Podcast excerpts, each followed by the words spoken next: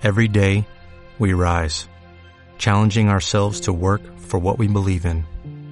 At U.S. Border Patrol, protecting our borders is more than a job, it's a calling. Agents answer the call, working together to keep our country and communities safe. If you are ready for a new mission, join U.S. Border Patrol and go beyond. Learn more at cbp.gov/careers. And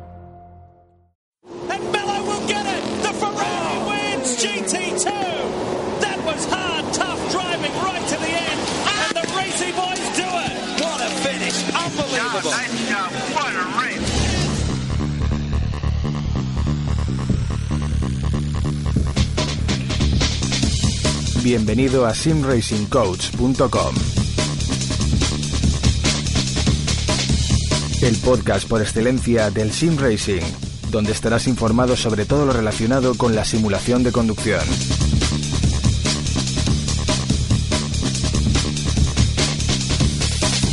Artículos, novedades, entrevistas, opiniones.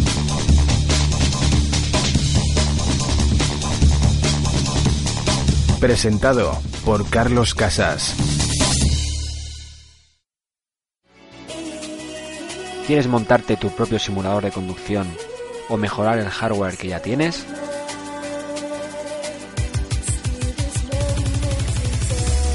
Entra en simracingcoach.com y podrás acceder al catálogo número uno del Sim Racing.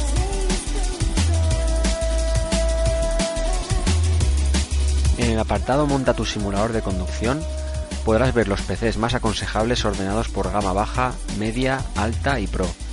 Todo tipo de cockpits, asientos, volantes, pedaleras, accesorios como shifters, frenos de mano, botoneras y dashboards, adaptadores de volante, aros, mos de pedales, todo tipo de electrónica como placas USB, pulsadores, sistemas de vibración y movimiento e informática.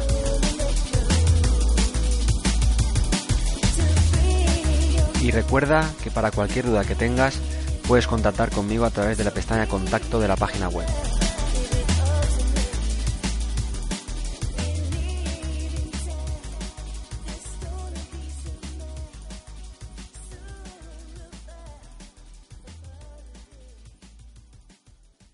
Hola, ¿qué tal a todos? Bienvenidos a un nuevo episodio del podcast sintra5as.com y hoy tengo como invitado a, a mi amigo y compañero Joaquín Capsi, eh, piloto real y, y coach de competición, con más de 20 años en el mundo del motor, empezando por el karting, pasando por monoplazas, turismos, GTs y prototipos. ¿Qué tal Joaquín? Muy buenas tardes. Hola, muy buenas tardes, Carlos, y buenas tardes a todos. ¿Qué tal? Pues, pues nada, cuéntanos antes de nada un poco sobre ti, eh, cuando empezaste en, en- el mundo de la competición y demás. Bueno, eh, quizá esto eh, lo intentaré hacer demasiado breve, porque empecé, empecé en competición pues eh, muy joven y muy mayor, depende cómo lo mires, con 18 años, cuando pude costeármelo, la afición venía de antes, pero hasta esa fecha no pude costeármelo y empecé en karting. Básicamente empecé por allí, obteniendo el Campeonato de Cataluña y Campeonato de España, eh, hice una prueba internacional que era el Campeonato de Europa, eh, todo esto intercalado por falta de presupuesto y de ahí salté ya a circuitos directamente por unas circunstancias que, que para no extenderme pues eh, en otro momento pues podría podría comentar y pasé a circuitos en monoplazas. Estuve cuatro años corriendo en, en- en lo que sería la Fórmula 3 actual y de ahí eh, me desvié a turismos porque ya mi edad eh, requería, requería el paso a turismos porque evolucionar en, en fórmulas eh, todos sabemos que, que cada vez está más caro en función de la edad que, que tienes, ¿no? Y en turismos pues he estado desde el año 2000 eh, vinculado a copas monomarca, bien sea de la Hyundai, bien sea de la Clio Cup y a su vez haciendo carreras de resistencia como las 24 horas y, eh, y desde el 2008, 2008-2009 eh, empecé a interesarme por el tema de GTs y con algún con algún eh, piloto cliente al, al realizar la labor de coach y de, y de ingeniero de pista, pues decidimos pasar a GTs y obtuvimos el campeonato de España de GTs eh, de resistencia en el eh, ah, espérate que me falla la memoria hace tres años creo que fue sí y, y bueno y ahora estoy haciendo de coach pues con, con pilotos que están corriendo con, con GTs y pilotos que están pasando del karting a, a la Clio Cup y a, y a la León Super Cup o a la F4 y eh, pilotos que están ahora corriendo en una categoría nueva que se llama LMP3 que solamente, bueno, hay varios vehículos, pero el vehículo referencia es el Ligier JSP3 y es eh, el vehículo que sustituirá a los GTs en el futuro en las 24 horas de Le Mans, quedando unas 24 horas de Le eh, únicamente eh, en prototipos LMP1, LMP2 y LMP3. Mm. Oye, pues pedazo de, currículum. Eh, quería recordar a, la audiencia que, bueno, en la web de Sin Racing Coach, eh, en la sección de competición, tenemos la sección ahí de, de Crack Pro y ahí tenéis la biografía detallada con toda su, su, trayectoria, palmarés y demás, por si queréis verlo. Y también recordaros que eh, haremos otra entrevista más adelante en la que nos centraremos un poco más pues, en la figura de Joaquín como piloto, como coach y bueno, sus años de, experiencia conociendo a, pilotos que están en activo, eh, haciendo de coach para ellos y demás. Así que, sobre todo en este podcast, nos vamos a centrar eh, en el tema de la simulación. Entonces, bueno, me gustaría preguntarte, eh, pues, ¿cuándo empezaste en el mundo de la simulación? ¿Con qué simulador? Y, bueno, ¿cuál de todos ha sido el, que, el que realmente te, te ha gustado más y con el que te sientes más a gusto? Bueno, pues la trayectoria en simulación eh, mm, convive en mi, en mi vida eh, o, la empecé pues a la vez que, empecé la competición real. Eh, de hecho, hace 30 años aproximadamente, quizá algo más, es decir, cuando empecé en karting, empecé a tocar ya lo que podríamos llamar simuladores, si es que queremos llamarlos así. En aquella época eh, el sistema operativo era un 386, eh, con lo cual imaginaros, ¿no? Eh, lo antiguo que es. Estoy hablando del Grand Prix de Micropros, el, el, el 1, salió el 2, salió el 3, más adelante ya con sistemas operativos del Windows 3.11, etcétera, etcétera. Pero yo empecé pues eh, a realizar ya con ese espíritu realista y, y, de adquirir y de que me sirviera de una forma de entrenamiento, entre comillas, como mínimo aunque fuera para reflejos, pues sin joystick, sin nada, con un portátil. Eh, yo tenía 18 años, eh, que fue cuando empecé ambas cosas, y, y con el portátil del trabajo, pues eh, con el teclado, hacía carreras de realistas de dos horas o de completas y seguía el campeonato de Fórmula 1 desde la primera prueba a la última. Ese fue el inicio. Y de ahí, pues, eh, lo que la tecnología fue avanzando. Obviamente, eh, los PCs fueron avanzando, el Microprose de, de, el F1 Grand Prix de Microprose fue avanzando, y, y, empecé pues a adquirir que si un Thrustmaster o de, aquella época o un Logitech de aquella época que eran no tienen nada que ver con los actuales.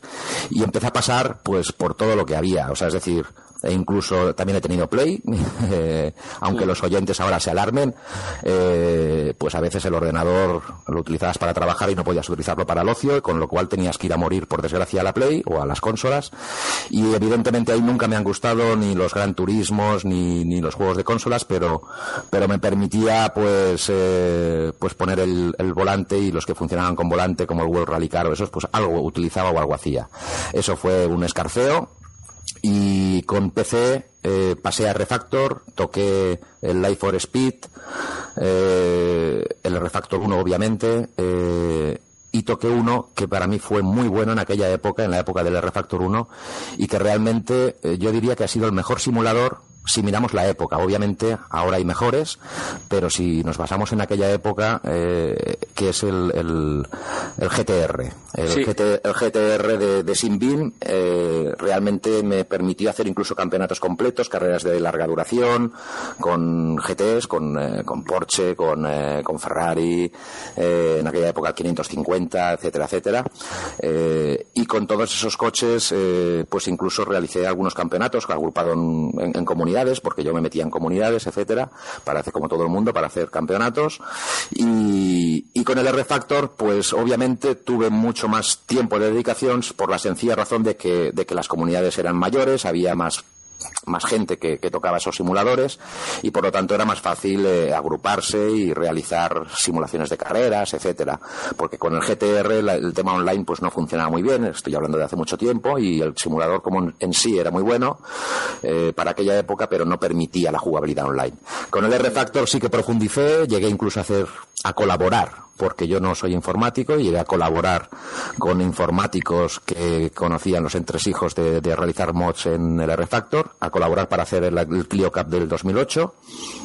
Eh, y, y, bueno, y luego pues eh, me ayudaron a, generar un Gineta, un, GT, un Gineta GT4, el G55, que yo necesitaba para, para trabajar con pilotos reales. Y con el R-Factor es lo que toqué. Luego llegué a, a entrar en el R-Factor 2, pero pero no lo he profundizado porque realmente es para mí más de lo mismo, más es un R-Factor 1 con cierta evolución, pero sigue y con muy con mucha evolución, sigue eh, quizá en algo en gráficos, en físicas también bastante, pero siguen teniendo bastantes carencias. Y, y esas carencias pues pues ya no solamente son por por la falta de creación en el mod, sino por, yo creo que porque, no entiendo mucho de esto, pero quizá, pues, internamente, igual que hay un motor gráfico para reflejarlas gráficamente un, un juego, pues hay un motor de físicas, ¿no? Sí. Y ese motor de físicas, obviamente en el refactor tiene unas carencias que, que te impide tener una sensibilidad y unas sensaciones eh, que yo necesito para poder trabajar, no para poder divertirme, sino para poder trabajar con los pilotos eh, de forma real y para que les sirva exactamente de entrenamiento, que cuando lleguen a la pista real eh, se encontrarán evidentemente con algo muy diferente, porque la simulación nunca llegará a ser la realidad, por desgracia, o por suerte, pero obviamente hay que acercarse lo máximo posible y entonces es, es, ha sido mi búsqueda siempre. De ahí, pues incluso llegué a estar eh, llegué a estar no trabajando, voy a decir, jugando, eh, mejor dicho, pues con Gran Turismo 5 y 6, porque pasé un periodo de vida en el que el el PC no, no me llegaba para poder trabajar con simuladores en PC y económicamente no me interesaba hacer una inversión y, y entonces pues lo más fácil era desempolvar la Play y, coger un juego y, matar el tiempo, ¿no? Eh, con Gran Turismo Gran Turismo 6 pues, pues nada, simplemente nos, me divertí con unos compañeros pero evidentemente no, no pude sacar nada en claro ni, ni, ni servía de mucho, ¿vale? Eh, y entonces fue cuando ya tomé la determinación eh, de empezar a buscar algo serio en, en, en, en, el tema de PC, cuando empezaban con las Plays 4 y demás, y, toda la avalancha hasta que se venía, y empecé a indagar, a mirar que si el Project Cars, que si el R-Factor 2 volvía a, testearlo esta vez ya más profundamente, eh, el iRacing, eh, la Seto Corsa, y, y, escéptico, que yo siempre soy escéptico a todo, porque no me intento no me, no me intento no creer el 100% de lo que veo por internet. Y solamente por una razón porque a veces los comentarios son eh, a veces primero solamente se habla de lo malo y no se habla de lo bueno eh, por internet. Y a veces eh, se agranda eh, se agrandan las cosas o las reacciones en función de los gustos que tiene cada uno. Sí. Y, y, yo cuando me siento en un simulador no me, siento, no me siento solamente para poder divertirme o disfrutar, sino que me, porque para eso hay 20.000 juegos, eh, sino que me siento para, para poder trabajar y, y, poder tener las sensaciones que tuve la semana pasada en la pista real o que las voy a tener en la pista real la semana siguiente y que con la gente que trabajo pues me sirva para, para avanzar. Es muy caro hoy en día en la pista real eh, desarrollar un setup a base de vueltas por el coste de neumáticos, de pista, etcétera, la climatología va variando y con el simulador, pues obviamente a nadie se le escapa que cada vez se usa más, incluso en la Fórmula 1, te permite avanzar mucho y, y, eh, y probar muchos eh, aspectos del setup y muchos eh, aspectos de trazada con un riesgo cero. Entonces, en ese, en ese afán, eh, probé todo, miré todo y eh, me decanté por Assetto Corsa, después de haber probado, repito, mucho todos los demás, excepto Project Cars, que lo probé a posteriori, para mi desgracia, incluso comprándolo, y ahí está aparcado. Eh, ha sido una inversión allí obsoleta en el PC, eh, pero hasta que no lo probé no lo podía ver, o no lo podía saber porque, repito, lo que leía en Internet tampoco me podía marcar mucho. Entonces, Assetto Corsa eh, ha sido el, simulador que desde el primer momento que salía a la pista me transmitía mucho más eh, en mis manos y en, mi, y en mi visión y en mi oído, que son los tres, las tres únicas sensaciones que puedo tener en, de forma virtual, porque no hay fuerza centrífuga, ah. porque no hay viento, porque no hay inercias, porque no hay, eh, no hay el, el, sexto sentido este de, de la cojone, y perdonar la palabra, sí, sí, sí. Entonces, eh, con los sentidos que puedo, que, me permiten conducir de forma virtual, que son esos, la vista, el oído y, lo que me transmite al, volante, eh, la Seto desde la primera vuelta eh, me empezó a dar ese feeling. Me empezó a dar ese feeling, lo profundicé en, el juego. Evidentemente, desde el primer momento me dio ese feeling porque yo nada más abrir un juego, lo primero que hago es ponerlo todo en forma realista, forma experto, grips, grips los bajo, eh, salgo una vuelta, ha sido que hay mucho grip lo bajo, es decir, no le doy opción a, a, las opciones que te da todo simulador para, para hacer un hot lap vamos a llamarlo así, ¿vale? O sea, yo cuando veo una pestaña que pone hot lap, ya la salto, ya ni entro. Eh, es que ya ni por curiosidad. Entonces, eh, este es el problema que a veces hay mucha gente que, lo digo porque es el, problema de que a veces hay gente que el aseto no lo entienden. Y no lo entienden porque no hacen más que adquirirlo, lo compran, cogen, eh, lo configuran, entran en pista y no han mirado nada más de configuración y entran con un 100% de grip, que es un porcentaje para hacer un hot lap, es decir, para hacer vueltas de videojuego. Vamos a llamarlo un poco duramente, pero es así. Y entonces eh, esa opción yo ya no la doy y es el simulador que mejor me transmitió todo. Y fue a raíz de ahí que empecé a profundizar en qué necesitaba para mover ese simulador eh, y empecé a trabajar en profundizar en el tema de PCs, en el tema de una pantalla o tres pantallas, o qué tipo de joystick o volante o pedales era acorde para, para un simulador que ya empezaba a aportar un grado altísimo de, sensaciones. Y, y en base a eso, pues seguí trabajando con comunidades, como siempre había trabajado hasta que eh, los señores de Cunos, eh, con ese espíritu, además es que tienen un espíritu realmente, señores, tienen un espíritu y eso se nota cuando ves los coches, cuando los conduces. Mm, a mí se me pone la piel de gallina porque me los imagino metidos en un garaje eh, porque eran muy pequeñitos esta serie, esta, esta gente, metidos en un garaje, pero con un espíritu y unas ganas, o sea, eh, de hacerlo bien, de hacerlo realista, tremendas. Y eso, se, eso es que dejan el sello en cualquier cosa que, que, que han presentado. Obviamente, es una empresa, no es mi caso que crea un foro y no soy ninguna empresa y no hay ningún ánimo de, de, que esto sea un negocio. Ellos sí que para ellos es un negocio y por lo tanto, como negocio tienen que rentabilizarlo. Y por desgracia eh, para rentabilizarlo necesitan más de necesitan muchos clientes y, y, para eso pues eh, han empezado a entrar en el tema de consolas, han empezado a hacer caso en el foro general pues de quejas de la gente o de qué es lo que les gustaría y lo que no les gustaría. Y entonces están abriendo la mano voy a decir, eh, en, muchos aspectos de las actualizaciones, están abriendo la mano yéndose hacia algo más, eh, más arcade en lugar de más simulación, pero como siguen siendo los mismos propietarios con el mismo espíritu, lo hacen como opción. Ya. Entonces, yo mientras sigan trabajando en esa tónica de que, eh, de que saquen una actualización en la que como opción tienes esta, esta opción más arcade, más a tu gusto, mm, mm. ponle el Dome Shift Protection, esto, lo otro, pero a los modders nos permitan eh, eliminarlo, eh, modificarlo, no, no, no trabajar con esas actualizaciones, pues seguiremos teniendo un simulador mm, de lo mejor, por no decir lo mejor que hay en este momento, a nivel de sensaciones, no a nivel de, no a nivel de jugabilidad. Cuidado, evidentemente le falta mucho eh, para que para que tenga el nivel, pues a lo mejor de otros simuladores como R Factor 2 o como iRacing a nivel de jugabilidad, de opciones, jugabilidades, opciones, parámetros que, que puedas eh, modificar para que hayan 40 pilotos en pista, para que la comunidad sea más grande Aseto no se preocupa de que las comunidades sean grandes o pequeñas de momento y lo que se preocupa más es de que los coches transmitan lo mejor posible todo. Coches completamente individualizados, no como otros simuladores en los que los motores de físicas, eh, por más que les, eh, les introduzcas los datos, no los entienden. En Aseto mm, el 80% de los datos los entiende perfectamente ese motor de físicas y los traslada a las sensaciones y luego hay un 20 o un 30% de datos que no entiende o que, eh, o que no los traslada correctamente y ahí es donde está el modder si realmente es un modder que tiene sensibilidad, que tiene tacto, que tiene experiencia, eh, que puede eh, engañar a esos datos para que al final eh, que más da poner un 2 que poner un 6, pero que al final el resultado sea que el coche transmita lo que tiene que transmitir, ¿no? Correcto.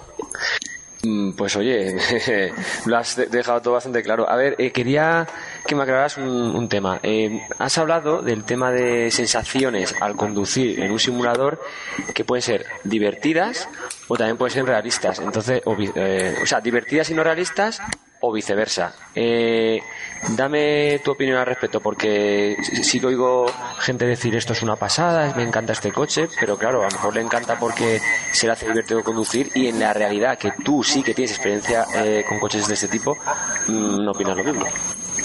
Bueno, pues a ver, es tan sencillo como que estamos en un mundo virtual. Al ser un mundo virtual, pues alguien puede hacer lo que le venga en gana. Es decir, yo ahora os podría crear un coche. ¿Cómo queréis que en el futuro sea un coche? ¿Cómo queréis mañana poder comprar un coche? Ostras, pues me gustaría a mí un coche con este tipo de carrocería, pero que pesara menos o pesara más, o que el peso estuviese todo delante o todo detrás, o que fuese así o que fuese así, pero se agarrase un montón porque tú llevas unos neumáticos pues del carajo, o no se agarrase nada, o se agarrase mucho delante, poco detrás. Claro, puedo hacer lo que quiera. Con lo cual es un tema virtual. ¿Qué ocurre? Que, que puede ser incluso hasta más divertido, ¿no? O sea, eso es como todos opinamos. Ostras, la Fórmula 1 sería más divertida si no, si no llevasen alerones, ¿no? Yo estoy totalmente de acuerdo. Es la, la carga, la carga, el lastre que está arrastrando la Fórmula 1 a nivel de espectáculo es el tema de alerones, porque impide la lucha cuerpo a cuerpo.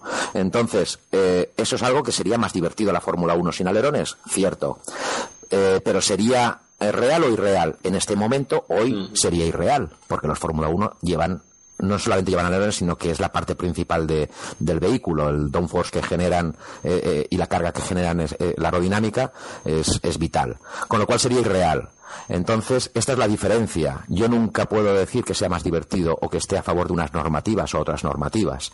Eh, yo puedo estar en contra de, de la puntuación de la Fórmula 1, pero la Fórmula 1 tiene un criterio de puntuación, eh, o puedo estar en contra de de unas normativas, pero hay unas normativas que son vigentes en este momento y, y- son las que son reales.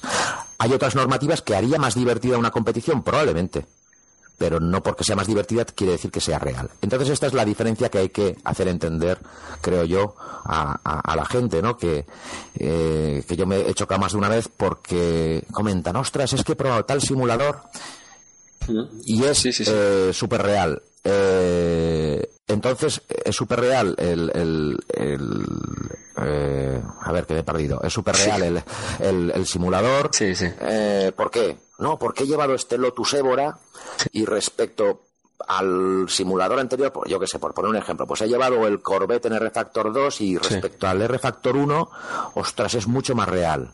Y entonces preguntas, ¿y por qué es más real? porque sí, porque se siente mucho más, porque cuando se va lo notas un montón. Eh, dices, vale, o sea, es decir, te transmite mejor las sensaciones de inercias, pero sigue siendo real por ese motivo? No. A lo mejor el coche real no transmite, Claro. eh, transmite bruscamente esas sensaciones o las transmite muy mal y muy lentamente. Entonces, no digas que es más real, di que es más divertido o que a ti te permite eh, sacarle más jugo a, a cada vuelta o, o- o a sentirte, a sentir más la velocidad, por decirlo de otra forma, ¿no? Sí. Pero no confundamos con la realidad. Los coches reales a veces son aburridos. Sí. O sea, es decir, en, competición más de- hay, hay categorías que realmente os digo, no es que, a ver, aburrido para alguien como yo, por ejemplo, y para los que nos gusta el automovilismo no hay nada, ¿no? A la que te subes en un coche siempre hay diversión. Pero evidentemente hay coches tracción delantera que, hay- que, que- que son, que tienen mucho grip detrás, que arrastran de, de dirección a nada que estás eh, dándoles gas porque además no llevan autoblocante, eh, entonces pueden ser muy torpes y aburridos de conducir. Pero claro, cuando es el mismo coche para 30 tíos y los 30 quieren ganar, os aseguro Claro. que la diversión está ahí. Y además es lo que hay, ¿no? O sea, es decir, entonces esa es la diferencia básica, Carlos, que no es Sí. no es un tema de que de que algo sea real porque sea más conducible o menos conducible. Lo que es real es real, sea bueno o malo, ¿no? Y las sensaciones te las y luego hay otro tema importante en el tema de la simulación. Eh, la gente dice, no, no, porque es que eh, me transmite mucho. Hay coches que lo único que hacen es exagerar los que los crean en esos simuladores, y no- sin nombrar simuladores. Sí. Lo que hacen es exagerar pues el comportamiento del coche para que el cliente, consumidor, eh, note y perciba una diferencia brutal pues de pasar una curva por un lado o por otro. Eh, que la note brutal de pasar por el interior o por el exterior, como cosas que me han dicho, no, en el R-Factor 2 pues se nota la goma, la zona que es limpia, la zona que es sucia, eh, perdón, se nota eh, de forma excesiva, o sea, es irreal. O sea, es decir, no es acorde al paso de los coches, no es acorde a, a la realidad. Entonces, te hacen que lo notes más para que tú creas que es un aporte diferenciador de ese simulador. Y con eso muchas cosas del setup, ¿no? O sea, es decir, hay realmente juegos, y voy a llamar juegos, porque ya no son ni simuladores, que realmente empiezas a cambiar cosas del setup. Eh, yo quiero decir que, no solamente soy pilotos y, ni, y coach, sino que, creo que, tengo un bagaje importante a nivel de puesta a punto de coche como ingeniero de pista. Entonces sé, lo, sé no soy ni mejor ni peor que nadie, pero sé lo que toco y sé lo, cómo tiene que reaccionar el coche al, cambiar ciertas cosas del setup. Y hay juegos que no llegan al, tema del simulador por ese motivo, porque tocas algo y dices, vamos, o sea, que pueda ir rápido con este coche, con este parámetro, o sea, eh, a mí me, me, hace eh, darle al escape y marcharme de ese, de ese juego simulador, ¿no? Porque realmente entonces está dando opción a alguien a que a base de buscar y hacer cambios, encuentre, hacer cambios locos, encuentre una forma en la que irá súper rápido, pero de forma irreal. ¿Me explico? Entonces, eh, no, no prima al piloto que sabe pilotar esos juegos no priman al piloto que sabe pilotar, no priman al piloto que sabe entender el coche y que sabe percibir las sensaciones del coche, como en la vida real, sino que prima a el que está un montón de horas más que los demás y a base de, ir cambiando todos los parámetros encuentra el parámetro estrella, el bug, eh, el error, eh, como lo quieras llamar, del juego simulador que le permite ir rápido. En, en Aseto eso no, no, ocurre desde el inicio, por los propios, por el propio trabajo de los señores de Cunos, ¿vale? Sin llegar ni incluso al tema modder.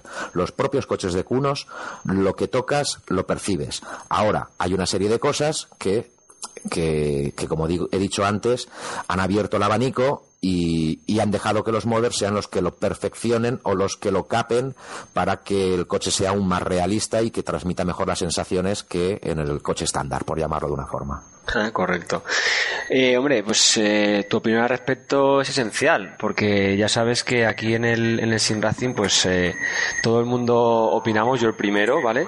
Incluso en alguno de mis vídeos quizás me pues ha sido un poco prematuro decir, uy, qué pasada este coche, qué, qué, qué, real que se siente. Quizás yo era lo que sentía en mis manos, que, que, percibía el grip, percibía cómo se iba y demás, pero no he llevado nunca un coche de esas características, entonces tampoco puedo opinar al 100%. Tú sí, tú sí que has llevado coches de este tipo, eh, ahora hablaremos de los mods de Assetto Cosa que estás modificando, y, y los intentas eh, dejar lo más parecido a la realidad. Entonces, en ese aspecto sí que te tengo que dar la razón. Así que, bueno, eh, espero que la gente eso también lo entienda. Luego, pues por supuesto hay sin racers que pueden preferir divertirse con un, con un coche, darle de aquí para allá y, oye, eh, pasar el rato, pero de ahí a que aseguren que es como un coche real. Eh, muchos de nosotros hemos llevado solamente coches de calle y, como tú bien sabrás, un coche de calle no tiene nada que ver con un coche de competición. Eh, bueno, pues mira, sin ir más lejos, eh, y sin, citar nombres, evidentemente, pero el otro día pues me tropecé con, con un Racer, con un eh, piloto virtual que tenía que tiene mucha experiencia, tiene experiencia, pues hablo de, número de horas, de años. además, estuve en pista con él y, tiene manos, o sea, es decir, no, no es alguien carente de manos. Y bueno, pues hablando después de estar trabajando y pilotando y tal, pues, pues eh, salió el tema de, de, la realidad, pues si has hecho algo, si no has hecho nada, tal. Y bueno, pues el, eh, esta persona eh, me dijo que, que, que, sí, que él tenía experiencia con un Clio Cup, ¿vale? Entonces, eh, y en un circuito concreto, ¿vale? Que tampoco voy a nombrar. Entonces, eh, tenía experiencia con ese coche. Obviamente he estado seis años vinculado a la Clio Cup, o cinco de mi vida. He incluso sido el equipo, eh, yo tenía un equipo, un equipo completo con, el equipo humano, tráiler, etcétera, etcétera, y preparaba, preparaba coches, no solamente Clios Cup, sino monoplazas, etcétera, etcétera pero Renault España confió en nuestro equipo y confió en mí para, eh, para que gestionásemos eh, los coches que ponían ellos como coche oficial pues para prensa, para personalidades, o sea, es decir, en unas carreras pues estuve en Bilbao en el, un año que se corrió en, un circuito urbano en Bilbao, pues me eh, tuve que, que llevar y preparar el coche para, para, unos pilotos experimentados, pero que además eran periodistas. En las 24 horas de Barcelona, pues Marc Coma que supongo que todo el mundo lo conoce, piloto vencedor de París Dakar, pues eh, corría con, con, otra serie de pilotos y demás, y pues pagado por Renault, pues como publicidad, y, nos entregó a nosotros el coche. Entonces es un coche que conozco. Mm, muy mucho, ¿vale? Y, y, entonces pues le dije, oye, pues, pues, a ver, pues eh, entonces el, el, mod, yo tengo un mod del Clio Cup precisamente, digo, pues entonces te va a gustar y tal, digo, ¿y con qué equipo has probado ese coche de carreras, no? Ese Clio Cup. Y entonces resulta que al final eh, no, no, no, era ningún equipo, sino que era un coche de calle, eh, un Clio RS de calle, que de un amigo que lo había tuneado, le había puesto amortiguadores, latiguillos o lo que fuera, o bueno, en fin, lo había tuneado. Y con ese coche, pues eh, se presentaron en un circuito y se pusieron a dar vueltas, ¿no? Entonces le dije, pues entonces el mod que yo he hecho del Clio no se va a parecer en nada a lo que tú pilotaste. Mm, no, no creo que, ahí tengas una comparativa. Ese es el, tema que acabas de comentar y la diferencia, ¿no?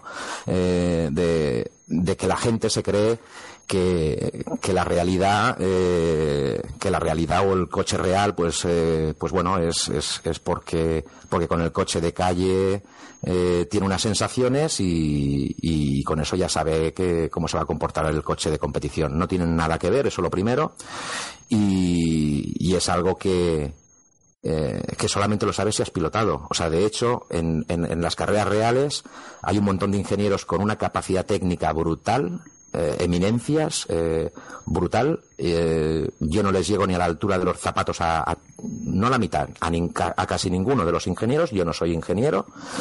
Entonces, a nivel técnico, de conocimientos técnicos, de, a la hora de realizar una fórmula, una fórmula una, o, o como yo tuve a muchos y les dije, no, no, el día que que tenga yo posibilidad de, correr un campeonato en el que yo me pueda fabricar un amortiguador o fabricar un alerón, yo no tengo ni idea. Me lo vas a tener que hacer tú como ingeniero que eres. Sabrás el material que hay que poner, las medidas que hay que hacer. Ahora, cuidado, cuando lo pongamos en el coche, voy a ser yo el que te voy a decir se comporta mal en la entrada de curva o en el paso medio de curvas medias o en las rápidas le pasa esto, necesitamos menos carga, más carga. ¿Cómo le pongas tú la menos carga o menos carga a la fabricación de ese alerón? Es tu responsabilidad, no la mía. Entonces eh, hay que saber diferenciar ambas cosas. Eh, yo no sé fabricar un coche, pero sí que sé percibir todas las sensaciones del coche. Por lo tanto, sí que puedo, al haberlos pilotado y al tener ese bagaje, sí que puedo coger un coche, meterlo en un simulador en pista y ver si, si lo que transmite es real o está lejos de la realidad. Y el que, el que no ha pilotado nunca en la realidad por lo siento mucho, o sea, no es una crítica, sino que es que es imposible, ¿no? O sea, es decir, yo no sé cómo es la luna porque no he, no he ido nunca a la luna y, solamente he visto fotos, pero nada más. Eh, pero no sé qué me voy a encontrar si un día me dejan allí en la luna, no sé si va a estar, si el suelo será duro, si será blando y cómo será, no, no lo puedo percibir. Y el, y el tema de los ingenieros, pues, pues pasa un poco lo mismo en el sentido de que tienen un gran conocimiento técnico, pero, eh, pero yo lo veo, chocan diariamente con el piloto porque porque en, definitiva no saben lo que siente el piloto cuando está a bordo de un coche. Y el ejemplo lo tenemos en la Fórmula 1. El mejor ingeniero que hay, todos sabemos quién es, el, señor Adrian Newey. Es el único ingeniero que es capaz cada año de subirse en un Fórmula 1 y sí, y se pega una leche del copón porque no es un buen piloto. Bueno, pero él se sube en el coche que ha creado y lo, y lo prueba y comprueba esas sensaciones. Sea mejor o peor piloto, tiene capacidad para percibir esas sensaciones y el resultado lo tenemos en, lo que estamos viendo año tras año, que a nivel de chasis es el mejor chasis que hay en la Fórmula 1 desde hace pues ya dos décadas por lo menos. Correcto.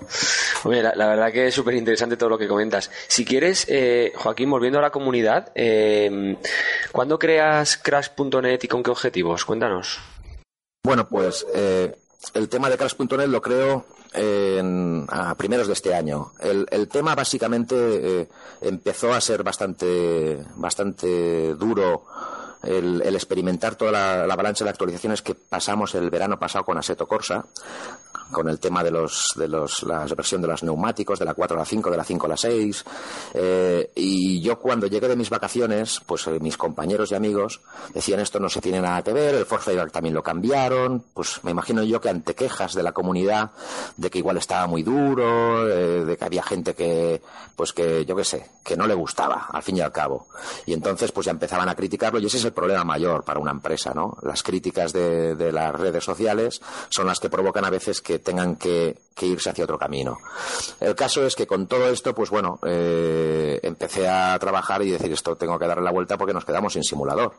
Y bueno, pues eh, decidí eh, meterme de lleno en el tema de, corregir los mods y de, y de y de mejorar los mods para tener al menos un garaje con el que poder competir y que me pudiese servir para, para trabajar con los demás. Esto fue después de verano, del verano del año pasado y desde después del verano, del verano del año pasado, trabajando 18 horas diarias de lunes a domingo, y no es broma, y, y 19 más de un día, he dormido, hay muchos días que he dormido 3 y 4 horas, pues eh, eh, hice una serie de mods hasta que conseguí que el resultado fuese correcto, hasta que conseguí comprender el motor de físicas, no las físicas, sino el motor de físicas, hasta que conseguí ver cómo engañar a ese motor de físicas cuando había algo que no lo entendía, hasta que conseguí que fuesen efectivos y que, los mods fuesen realistas.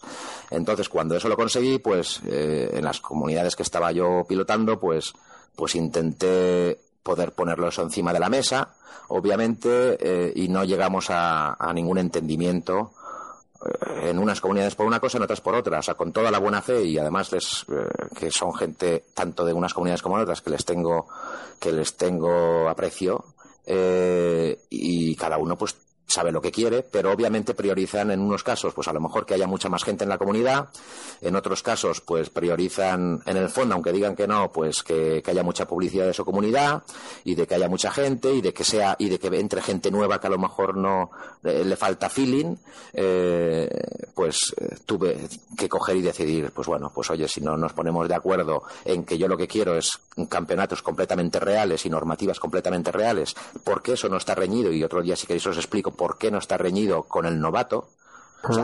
el novato perfectamente se va a adaptar igual con unas normativas reales que no reales, porque eh, básicamente si un coche es muy fácil de llevar, si los neumáticos eh, son blanditos, si la pista tiene mucho grip, si hay controles y ayudas electrónicas, o sea, aunque yo ponga mucha facilidad para que el piloto novato que no tiene experiencia, por decirlo de una forma, enseguida se adapte, sí, él se adaptará enseguida, pero los pilotos rápidos le sacarán más jugo a todo eso y seguirán siendo más rápidos.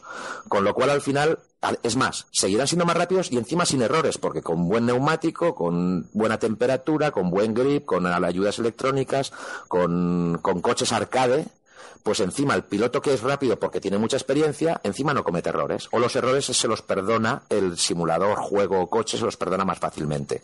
Con lo cual el piloto rookie no solamente está muy atrás de, esos ritmos, sino que, sino que encima aún se desespera más porque le dices, ostras, pero si más fácil ya no lo podemos poner. Y entonces dice, pues sí que soy malo, ¿no? No, no, es, no, hay, no hay nadie malo, sino simplemente que el, método de aprendizaje eh, del pilotaje requiere un proceso. Y ese proceso yo lo he puesto en práctica en la realidad y, y, me ha dado buenos resultados con los pilotos. Y entonces no se trata de ponerlo fácil sino se trata de ponerlo tal cual es porque nuestro cerebro, cuando estamos pilotando en un simulador, nuestro cerebro tiene que pensar, además de lo que ya, pensamos habitualmente, tiene que trasladar cotas, medidas, porque uno está con un monitor de 20, otro está con uno de 50, mm. y tanto el de 50 es malo como el de 20, porque no son medidas de escala 1-1. Entonces, eh, uno lo tiene a un metro, otro lo tiene a, 5 metros de la vista, el FOF tiene que transformarlo para intentar camuflar todo eso. Eh, lo que decimos, solamente tenemos una sensación que es la vista, oído y las vibraciones que nos llegan al volante y la fuerza que nos llega al force feedback y demás. Y con eso tenemos que trabajar, con lo cual el cerebro ya le estamos haciendo trabajar eh, en exceso respecto a la realidad cuando conducimos en la calle, incluso ya no en un circuito, en la propia calle. Entonces, como ya no le hacemos trabajar, eh, eh, hagámosle trabajar lo menos posible. Entonces, si yo pongo mucho grip o cosas irreales, está teniendo que transformar, porque está pasando una curva más rápido de lo que lo haría en la realidad, porque el juego se lo permite. Entonces, tiene que transformar el cerebro esa información y lo que hace es perjudicar su aprendizaje. Con lo cual, para facilitar el aprendizaje, lo, más importante es que el simulador sea bueno y que el mod transmita sensaciones reales. A partir de aquí, cualquiera que conduce un coche en la calle será más rápido, más lento, pero, pero lo que le llegue a esas sensaciones de las manos, de la vista y del oído será algo conocido.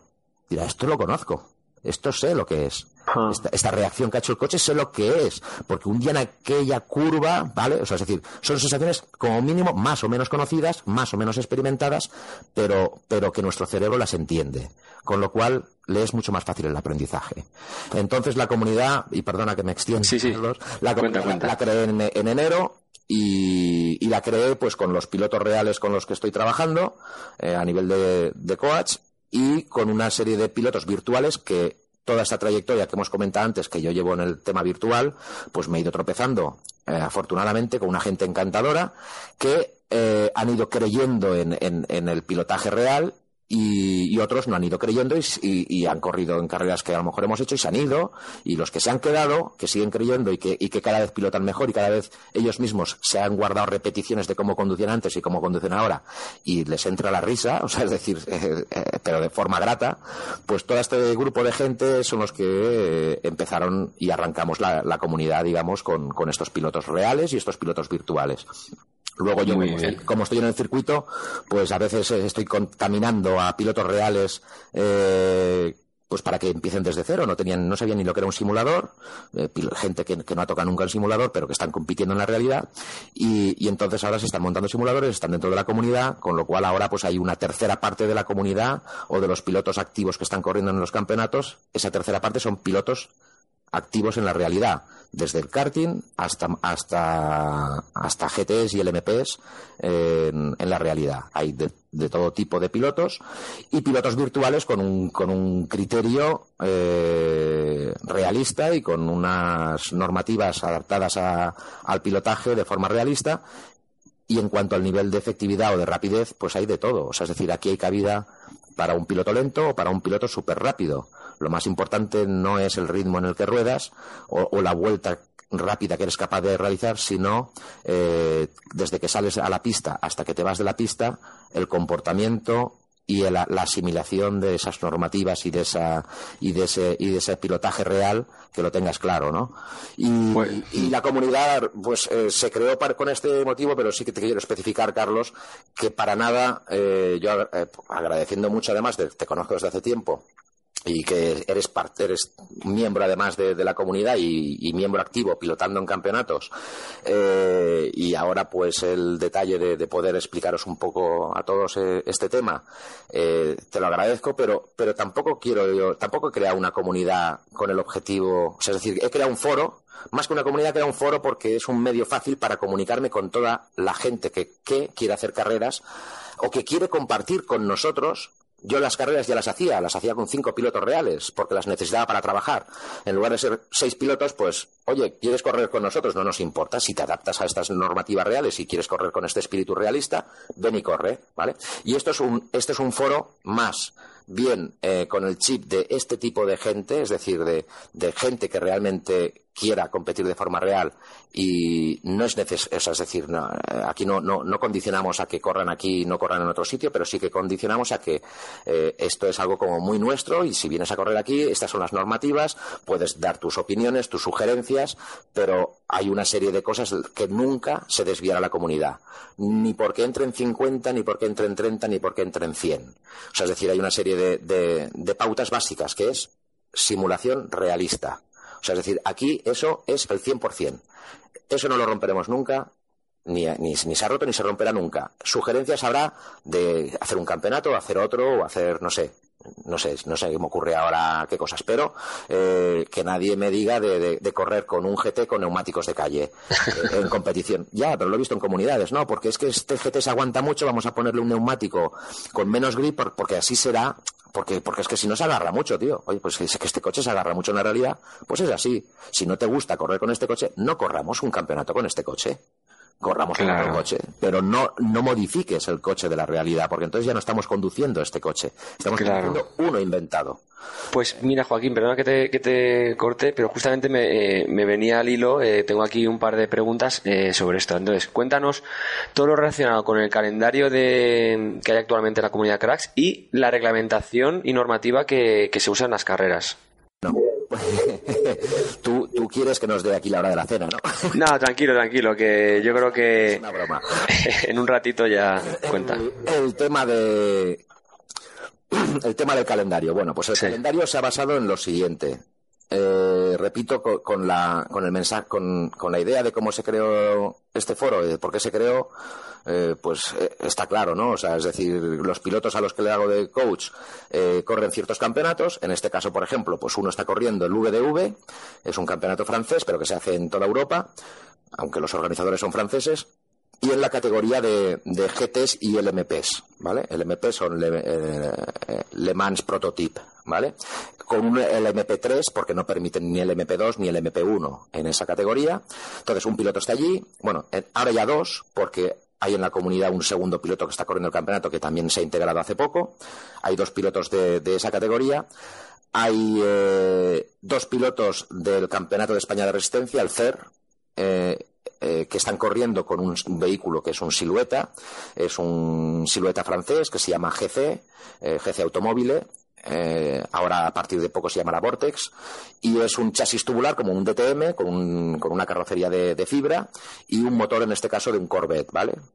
Entonces, también hacemos el campeonato del CER y como hay un- bastantes pilotos de karting que están pasando a la Fórmula 4, que están pasando a la León Cup, que están pasando a la Clio Cup, pues en el CER eh, compartimos tanto los GTs la pista como lo que son los TCR que se llaman, la categoría TCR real, que, que son el, el León Cup Racer, eh, que está corriendo en el CER, el Volkswagen Scirocco GT24, eh, y más adelante incorporaremos el Audi TT, que también lo incorporaremos pues a lo mejor el año que viene, ¿no? Pero son dos campeonatos, por ejemplo, realistas que estamos reflejando en la realidad. Otro es la Clio Cup, tal cual se hace la Clio Cup en, en la vida real, pues la realizamos aquí. Otro y esos tres campeonatos es porque tenemos pilotos que la están realizando. Luego otro campeonato donde tenemos pilotos es en las 24 horas series, aunque no realiza todo el campeonato, pero sí, eh, sí un par de pruebas, una de ellas la de Montmeló, las 24 horas series son siete carreras y una de ellas se hace en Montmeló, eh, la carrera típica de 24 horas de Barcelona, con lo cual ese campeonato también lo hacemos y en base esos cuatro campeonatos pues eran básicos, eh, tenían que estar allí para trabajar con los pilotos con los que trabajo. Y entonces luego ya el resto de campeonatos son basados en la realidad, pero ya pues porque yo considero que son eh, interesantes, que a todo el mundo les puede gustar y que además de ser interesantes eh, hay pilotos que que ya me están solicitando pues que les monte un simulador y demás y, meterse en la comunidad para trabajar, para compaginar el trabajo virtual que les sirva para la realidad, eh, eh, pues tenían la necesidad de hacer un Black Pine en el cual pues hay un eh, compañero, piloto y amigo que está corriendo en el equipo oficial Audi y entonces eh, pues, pues me interesaba el, el- el hacer ese campeonato por si un día entra, uno ha entrado en la comunidad por falta de tiempo de, de organizar todo. Pero es un campeonato en el que además los pilotos que, te- que- que tengo en este momento, pues es probable que a lo mejor el año que viene pues alguna carrera hicieran del Black Pine, con lo cual había que hacerlo, y aparte es un campeonato que interesa a todo el mundo a nivel de pilotos virtuales. Eh, entonces estamos realizando ese campeonato basado en la realidad, con sus calendarios reales y demás. Estamos haciendo el WEC porque es el campeonato mundial de automovilismo para mí con más importancia eh, después de la Fórmula 1. Eh, si hablamos de vehículos carrozados, pues es el WEC. Eh, el WEC todo el mundo sabe que es el campeonato donde están corriendo las, las barquetas Audi, Porsche, Toyota y, mezclados con los GTs, es decir, los mismos coches que luego vemos en las 24 horas de. Eh, Luego también hay el campeonato de la GP3. ¿Por qué ese campeonato de la GP3? Este es un campeonato, todos los que he dicho hasta ahora, el VDV, el CER, la Clio Cup, el Black Pine y el WEC, eh, los estamos realizando con las fechas reales y los circuitos reales, incluso con la climatología real. Fechas siempre hablamos de una semana arriba abajo porque a veces pues para- porque a veces se corre una carrera eh, hay dos campeonatos que eh, a nivel mundial se están realizando el mismo fin de semana y por lo tanto yo tengo que, separarlos porque sería imposible si no hacerlos, ¿no? Pero eso se hacen con fechas reales, con climatología real y con normativas reales de grip. yo conozco los grips de los asfaltos, he tocado muchos circuitos, los nacionales todos, internacionales unos cuantos, y el resto no tienes más que buscar por internet pues la adherencia parte de la información que dan los equipos o, compañeros míos que sí que han ido a entrenar y, a través de la telemetría pues extraemos eh, los datos necesarios para ver el grip que había en ese circuito en una fecha determinada etcétera aparte de esto la GP3 pues estamos haciendo un campeonato de GP3 que es una mezcla entre GP3 y F1 ¿por qué? porque el campeonato de GP3 eh, bueno pues recorre una serie de circuitos pocos y a mí me daba mucha pena el, no pisar pues un Jazz Marina, el no pisar un Suzuka, el no pisar un Malasia y, que son circuitos que a todos nos gustan, un Austin y, o, un Bahrein o un Shanghai eh, y dije pues vamos a coger el calendario de Fórmula 1 íntegro, ¿no? Todas todo lo que podamos dentro de nuestro calendario apretado y vamos a correr la GP3 con un calendario que será mixto entre, es decir, serán las carreras de GP3 más muchas carreras de Fórmula 1. Y ese es el campeonato que estamos haciendo de GP3, que es un bagaje importante y es un campeonato muy interesante con el GP3 del año pasado. Y luego los otros campeonatos que hay eh, es algo que hay un campeonato internacional de GT3 que ese sí que es el único campeonato inventado, es decir, he hecho un campeonato de GT3 casi a final de temporada, a partir de noviembre, en cinco o seis carreras concentradas, que simplemente está como abierto, porque será un campeonato de GTs, con GT3, que a todo el mundo le gusta, para realizarlo en los circuitos o que más nos hayan gustado o que no hayamos pisado. O sea, es decir, es, un campeonato en el que nos daremos rienda suelta a, ir y pisar los asfaltos que no hayamos pisado o que nos hayan gustado tanto que queramos repetirlos, ¿vale? Ese es el único que me he inventado, no refleja ningún campeonato real. Eh, entonces, luego ahí, ya por último, el campeonato de históricos, eh, tanto a nivel de coches clásicos como de GTs, como de Fórmula 1, en dos campeonatos por separado, que refleja también, eh, está basado un poco en la realidad, en el Master Historics, pero allí sí que el calendario, si no, no podía hacerlo de ninguna manera, el calendario tiene una tendencia, pero, pero están las fechas bastante saltadas de lo que es la realidad, ¿vale? Pero los circuitos que pisamos son los circuitos que van a pisar este año en el Master Historics, estos coches, y, eh, y bueno, y además es algo que, que creo, tanto a nivel de enseñanza y aprendizaje como a nivel de diversión por parte de los pilotos virtuales, incluso pilotos reales, ¿eh? que están corriendo con GTs, se lo están pasando en grande corrigiendo un coche con cambio manual, embrague y teniendo que realizar casi el punta tacón o mm. cambiar con mucho embrague porque el motor eh, se va al garete. Porque claro, yo los mods, como he dicho antes, al hacerlos reales, en un coche que no tiene inyección electrónica en un coche que va con carburadores, el corte de encendido no existe y, eh, y, bueno, es algo que, hasta en, cunos pues lo ponen, ¿no? Entonces yo esto lo, elimino y hago que sea real, realmente un coche de, de, los años 60, pues tal como se llevaba, ¿no? Tú sigue dándole al gas, que suba la, hoja, la aguja de revoluciones, sigue, sigue, sigue, sigue, que al final verás el pistón como sale por el capo. Menuda envidia hablando de los, de los clásicos. A ver, yo, tú ya sabes que me apuntaría más campeonatos pero por falta de tiempo no, no puedo. Pero sí que es verdad que aquí a la audiencia pues les informo que lo poco que he probado, pues eso, estoy en la Black en la WEC, en la Clio Cup, me han encantado los, los mods, el de Clio me parece espectacular, el, el Porsche que llevo 997 de, de Black también, y bueno, he hecho ya unas cuantas carreras, la verdad que que me, me gusta mucho. Es verdad que hace Cosa lo tenía un poco abandonado, eh, pero ya me estoy cogiendo un poquito y, y muy bien. ¿Y qué te iba a decir? Eh, háblame también sobre reglamento y penalizaciones que, que usáis en, en, la comunidad. Bueno, el reglamento, el reglamento si lo miráis en la comunidad, es muy breve. Algún día lo profundizaré, pero nunca será un reglamento que sea una Biblia porque realmente si queremos hacer un reglamento completo habría que hacer una Biblia, es como, como las leyes, ¿no? Luego está la jurisprudencia, ¿no? Tenemos una serie de leyes eh, y vas al juzgado y luego llega el juez y te dice, no, no hago caso de ningún artículo y me voy a regir por la jurisprudencia, porque claro, es imposible reglamentar todo. Pues aquí ocurre lo mismo, ¿no? El reglamento es muy sencillo y básico, o sea, es decir, eh, hay una serie de normativas muy básicas de comportamiento personal, a nivel de ética, de comportamiento de cómo inscribirte, de cómo, de cómo, a qué hora hay que estar en pista, de si hay que acudir a un briefing o no, de si, de si puedes eh, eh, abandonar una carrera o cómo la puedes abandonar, o sea, una serie de de, procedimiento. Pero lo que todo el mundo espera en un reglamento de a ver dónde pone cómo puedo adelantar o cuándo el adelantamiento será legal o no será legal. o-. No, eso no está escrito en ningún sitio. Y os podéis patear todas las reglamentaciones de la FIA y de todos los campeonatos que eso no está escrito en ningún sitio. Todo lo que tú te empapas en un reglamento real es eh, pues que tu coche tiene que ser máximo 2.000 centímetros cúbicos, que tú tienes que tener una licencia, que tú tienes que, eh, que en pista tienes que entrar máximo cinco minutos antes o no sé qué o tal, que no puedes abandonar la pista, que el parque cerrado tienes que respetarlo, que si esto, que si lo otro, es decir, toda la normativa de, de, de cómo funciona y cómo te has de mover dentro del circuito, dentro de la pista, etcétera, etcétera. A nivel del comportamiento deportivo, hay unas pautas básicas, sí, pero son unas pautas básicas. O sea, es decir, cada ejemplo es diferente. Entonces, como cada ejemplo es diferente, solamente se aprende caminando, como digo, Claro. ¿no? y solamente se aprende estando en pista. Dices, ostras, pero entonces, no, es que es la lógica. Si es que al final dos personas no se pelean si uno no quiere, dos, pers- dos pilotos no se golpean si uno no quiere. Claro, ¿quién es el que cede? Bueno, ahí está la gracia de la competición. ¿Quién es el que cede? Pues cede el más inteligente muchas veces. Es decir, el que dice, mm, lo que último que quiero es tener una colisión y tirar mi carrera al traste, aunque luego te pueda reclamar y te penalicen y te excluyan y todo lo que tú quieras. Entonces, eh, es el que evita esa colisión cuando está está en ese punto de quién es el que cede, ¿no? Vale.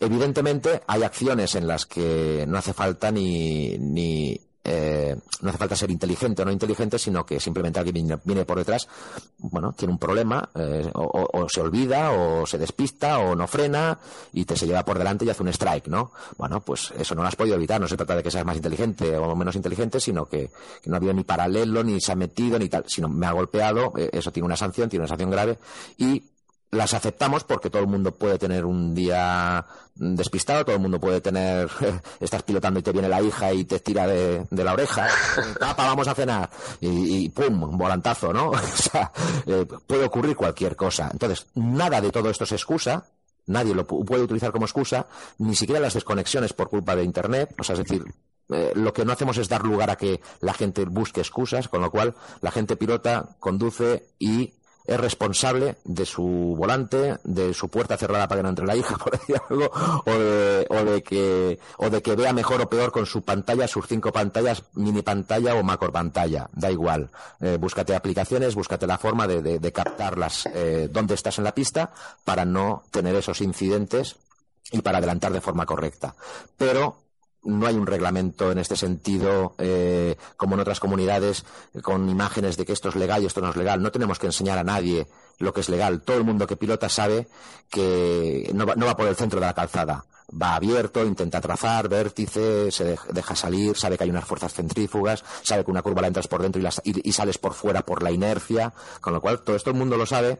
Eh, aquí lo que no hacemos es un escalestri como en muchos otros lugares de paralelos mantenidos, ¿no? Es que hay que respetar el paralelo, si la pista hace 10 metros, pues hay que respetar la mitad del espacio de la curva al otro piloto. No, esto en la realidad no ocurre. O sea, es decir, eh, lo único que haces es respetar de que si tú entras y no has metido todo el coche, pues obviamente eh, el espacio exterior te lo vas a ir comiendo por la fuerza centrífuga, pero vas a entrar un poco más despacio porque hay otro piloto allí. Y es que si no, al final tú también te vas a tocar y vas a salir perjudicado. Entonces es lógica y coherencia la que convive en la pista y sanciones eh, más graves que en la realidad por la sencilla razón de que aquí no te juegas nada y por lo tanto han de ser más graves para, para que la gente las asuma con más seriedad y entonces esas sanciones más graves se aplican, se, se aceptan y todo el mundo contento porque en el campeonato se refleja todo eso, en el ranking de pilotos, que hay un ranking por limpieza, por puntuación y demás, que luego es importante a la hora de escoger los, los coches en otros campeonatos, pues también eh, se aplica y las y luego pues eh, utilizamos eh, a nivel de normativas eh, las que son reales y algunas aplicaciones que nos permiten pues eh, aplicar incluso drive-thrus en la misma carrera vale es decir que el piloto que ya está cometiendo alguna sanción de atajar por algún punto pues porque se le ha escapado el coche por lo que sea pues con ciertos avisos pues tiene que cometer un tiene que cumplir un drive-thru con lo cual ya en la misma carrera ya nos está aprovechando de esa situación en la que le ha sido beneficiosa no Genial, hombre, genial. Y bueno, mira, eh, comentar a la audiencia que el podcast va a acabar en breve, eh, pero van a quedar futuras entrevistas que te, te voy a hacer si, si, no te importa, porque de verdad, Joaquín, que lo que sabes de, de simulación y de, y de motor eh, me parece espectacular y esto no, esto no se puede desperdiciar, ¿eh? bueno, pues eh, yo siempre que el tiempo me lo permita, sabes, Carlos, que, que encantado, no, no, no, tengo ningún problema. Eh, hasta donde pueda llegar, sabes que os explicaré todo y os contaminaré de esta pasión que tengo desde hace de más de 30 años. La pasión la tengo yo creo desde que nací casi, pero hasta, hasta que no tuve 18 no pude empezar a, a trabajar y costearme, y costearme este tema. Entonces os, os intentaré contaminar de, de, todo este tema, de la pasión que llevo con el automovilismo y os intentaré que, que los que por, por desgracia o por lo que sea, o pues a lo mejor no, no podáis experimentarlo en la realidad, lo que es la competición, os aseguro que, que hay formas de intentar llegar lo más próximo a ello. Y además, Correcto. ¿eh? o sea, es decir, eh, yo hay coches que no he, que no he pilotado, solamente tengo la información pues, de pilotos y demás, y he trabajado con simulador, y luego los he pilotado a posteriori y he trabajado a posteriori y, y con los ingenieros y pilotos se me han quedado mirando y dice, ¿y tú cuándo has llevado este coche? No, no lo he llevado. Hace, bueno, he hecho un montón de kilómetros en el simulador, con la información que tengo, con mi experiencia, con mi bagaje o, o, o mi feeling, ¿vale? O sea, es decir, luego esto es otra cosa, que yo no, no soy ningún crack, eh, soy, tengo, tengo un buen ritmo, un buen, a nivel de piloto y tal, pero, pero hay mejores ahí infinitos, eh, pero infinitos. Eh, lo que sí que han, todo el mundo me ha elogiado en la pista, en la pista real, es la sensibilidad que tengo para, para extraer el máximo partido a un coche, es decir, para sentir lo que me dice el coche y desde los cars incluso, o sea, es decir, eh, el padre de Miguel Molina siempre me decía, tienes el culo como un mono, tío. Dice, lo tienes pelado, te llega todo, no sé cómo lo haces, te llega una información increíble. Entonces, la información que, que te llega, además luego hay que entenderla. Y, si, y me ha sido, pues fácil, por el motivo que sea, o he aprendido a entenderla y plasmarla en los setups y la docencia no se me da mal, creo, y por lo tanto he sabido transmitir al piloto, he sabido entender al piloto, que esa es otra cosa difícil. A veces alguien Sí. puede saber muchas matemáticas pero no sabe explicarlas. Sí. Entonces, por muchas mates que sepas, si no sabes explicarlas, el alumno se queda a cuadros igual.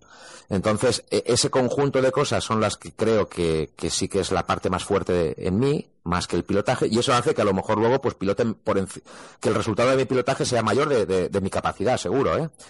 Eh, y bueno, pues esto sí que os comento que, que os eh, que yo me comprometo a, a transmitir a, a la gente que quiera que quiera correr con nosotros a transmitirle y contaminarle del realismo y de la experiencia de competir de forma real lo dentro de los márgenes y de las posibilidades que nos permita pues el simulador, que nos permita las circunstancias, los periféricos y, y incluso los pilotos que haya en ese momento en pista, ¿vale? Porque evidentemente no dejamos de estar en un simulador virtual donde al final desenchufamos y nos vamos a dormir tan tranquilitos o Claro. a comer, ¿vale?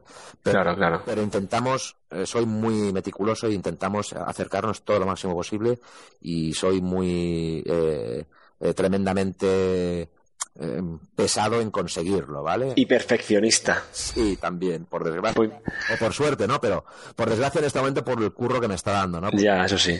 Porque ahora mismo estoy, estoy haciendo un mod para hacer una sesión de coaching con dos pilotos ahora cuando terminemos Sí. y estoy con la curva de, de motor y, y, y no, y si es coma 02, pues ha de ser coma 02 y estoy ahí dándole que te pego hasta que consiga exactamente lo que, lo que aporta el coche para que ahora cuando lo cojan los pilotos se encuentren lo más próximo a cuando dentro de unas semanas vayan a, a coger el coche en la realidad y entren en el circuito y que y si puedo conseguir que el punto de cambio sea en el mismo lugar con las mismas revoluciones con el mismo con el mismo comportamiento del coche es lo que me esmero en conseguirlo. A veces lo consigo Claro. al 100%, a veces lo consigo al, al 70%, pero, pero no será por, por lucha. Vaya. Y bueno, tú, tú ya sabes que yo encantado de, de tenerte aquí en los podcasts, así que eh, estarás invitado. Y bueno, por cierto, que no se me olvide, eh, te quería comentar a ti y a la audiencia que ya he recibido mis, eh, las Oculus CV1, el, el modelo ya comercial de las gafas de realidad virtual. Bueno, estás invitado a probarlas cuando estés por, por Valencia. Y de paso, mm, para finalizar la entrevista, te quería preguntar, ¿qué opinas de los nuevos cascos de realidad virtual? ¿Has probado alguno? ¿Vas a probar alguno próximamente? ¿Crees que va a ser un accesorio esencial para el Sin Racing? Bueno, como soy tan perfeccionista como has dicho, y además ya os he dicho que hasta que llegué a Seto eh, tuve que probar todos los simuladores habidos y por haber, y hasta que los probé todo, no, no me decanté, porque, Claro. porque la información de Internet pienso que, que, no es que esté alterada, pero Hay demasiada. y sí, y, y al final son opiniones personales, ¿no? Sí. Como la mía, que también es otra opinión personal. Eh, pero a mí, cuando tú me preguntes si algo es real o si es interesante para que sirva de entrenamiento para un piloto, ahí sí que ya no es mi opinión. Ya te diré lo que realmente es y funciona. Vale. Luego te digo, esto no me gusta, ¿no? Entonces, Vale. el tema de las gafas virtuales, no lo sé, no las he probado. Las probaré en tu casa seguramente. Gracias. Vale. Vale, perfecto. Por lo que he visto y por lo que sé que son esas gafas virtuales, por lo que he visto en vídeos y por lo que sé que es, hay, tiene sus cosas buenas y sus cosas malas. Ah. Vamos a partir de la base de que el tema gráfico eh, al principio parecía que no estaba que no está muy bien conseguido, pues, o sea, es decir, que, que, que tenía todavía carencia gráfica para hacer una resolución en Ajá. 80. Ajá. Parece, parece, eh, parece ser que eso ya está corregido o estará en breve, es decir, que ahora ya en 1080 la, la resolución es, es perfecta y tal. Sí, bueno, a, a ver, por características, en teoría la pantalla da esa resolución, pero como cuando te las pones eh, te amplía con las lentes, entonces no- mm, nunca lo vas a ver, por lo menos al año 2016, me imagino que en unos años se conseguirán calidades iguales que un Full HD, pero vamos, que la imagen no la ves igual de Full HD que, que, por ejemplo, en una televisión o un monitor. Eso es así. Eh, La estás viendo, digamos, a lo mejor a 720. Sí, o eh, todo depende. Eh, lo que ves cerca del coche se ve a una calidad brutal y casi no se ve el píxel, pero conforme vas alejando más la vista, porque como lo vas viendo todo en tres dimensiones, cuanto más lejos pe- peor se ve, entonces ese puede ser el, el punto negativo. Pero bueno, eh, a favor tiene pues que estás metido en un coche que eh, alargas la mano y parece que quieres tocar el espejo retrovisor, ves las- la escala real, las distancias, y ahí sí que es verdad que un piloto, al ponérselas, ya me ha pasado con alguno que alucinado. Pero, eh, pues eso, está el tema gráfico y el tema también del FOB lateral, que tres pantallas sí que es verdad que te dan más, más FOB mirando enfrente. Tú ya de reojo puedes mirar a los lados y aquí tienes que mover la cabeza un poquito para, para mirar a los lados. Eh, en definitiva, bueno, no sabía que eran 3D, si son 3D. Yo sí que he pilotado en simuladores con un televisor 3D, eh, con, con un simulador en 3D que se reflejaba en 3D. Y realmente eh, ese, ese no es un problema irreal. O sea, es decir, ya me gusta lo que me estás diciendo de que el fondo sea desenfocado, porque en la realidad el fondo está más desenfocado que lo que tienes en primer Correcto, eso también es verdad. Con lo cual, eh, será menos bonito para alguien, pero para mí ya ha ganado un punto las gafas. Vale. Vale, vale. Pe- perfecto. Entonces, eh, eh, sí está bien hecho, ¿vale? El, el 3D. Además, seguramente será configurable, igual que en un monitor 3D. Tú puedes eh, modificar el punto de cruce, eh, con lo cual estás modificando el, eh, eh, Sí. si el primer plano eh, se ve, digamos, más nítido y el fondo y el fondo menos nítido. ¿En, en qué momento hace ese cruce, vale? Sí, tiene un ajuste de distancia interpupilar de los ojos, ¿vale? Que eh, tienes que encontrar el, pu- el punto adecuado, pero también te, te tengo que decir, eh, mm, olvídate de las, de las televisiones en 3D que has probado. Es que esto no tiene nada que ver. Tú es ponerte el casco eh, de realidad virtual y estás, eres el piloto virtual, eres un avatar que tú te ves tus brazos, aunque no son tus brazos, pero bueno, son los brazos, en este caso, de Assetto Corsa Life for Speed, ves eh, las distancias reales, te acercas a la botonera que tiene el coche, te acercas al volante, sacas la cabeza por la ventanilla, eh, puedes salir del coche, mirar el coche por fuera, agacharte, o sea, eh, te, olvidas de que estás en la habitación. Eso sí que es un puntazo brutal de inmersión, ¿eh? Bueno, pues, pues ahora que acabas de comentar eso, ese es uno de los puntos que, que a mí me retrae el tema de las gafas, ¿vale? Desde el punto de vista realista, yo cuando estoy en un piloto, o sea, perdón, cuando estoy en un coche, ya no sé ni lo que digo, cuando estoy Sí. en un coche en la vida real, no hace falta que esté en un circuito, puede estar en la calle, ¿vale? Eh, lo que pasa que los de circuito, pues por el arnés, por el hands, te imposibilita el movimiento de la cabeza. Claro. Pues la gente no lo sabe, el- y más desde que te- nos hacen, obligan a usar el hands. El hands es eso que va por el cuello, que, que- que te está protegiendo de la columna ante el.